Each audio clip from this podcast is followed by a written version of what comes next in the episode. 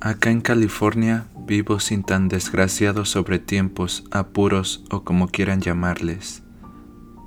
Pero eso no es lo mismo para mis compatriotas de la clase más marginada en el estado de Querétaro, donde los queridos mochos y mezquinos abundan como buitres en la carroña.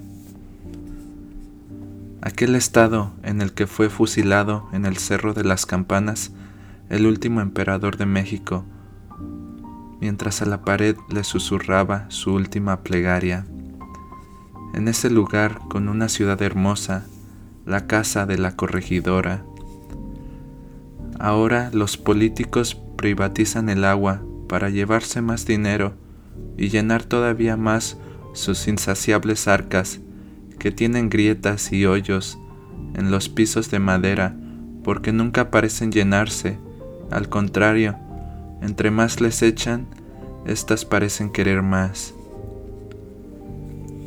Los que se supone están para ayudar a la población dejan a esta más vulnerable, sin uno de los más grandes derechos humanos, el agua. No puede ser que para esto Zapata y Villa dejaron el alma y se despidieron de la vida.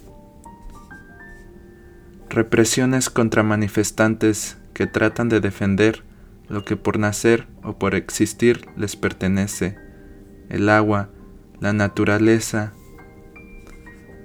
En las calles que yo algún día recorrí a pie, en camión, bicicleta o carro, ahora hay golpes, gritos, violencia contra señores de la tercera edad, contra mujeres, de parte de los policías encapuchados, los cuales solo hacen su chamba para poder llevar un pedazo de pan a su casa o tal vez para comprar un seis de cervezas.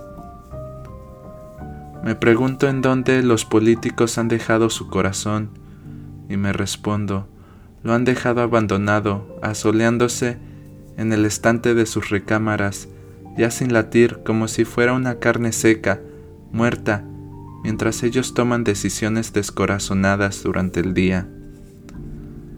Dios mío, no hubieras incluido a la raza humana en el arca de Noé, nada más hubieras salvado a la flora y a la fauna.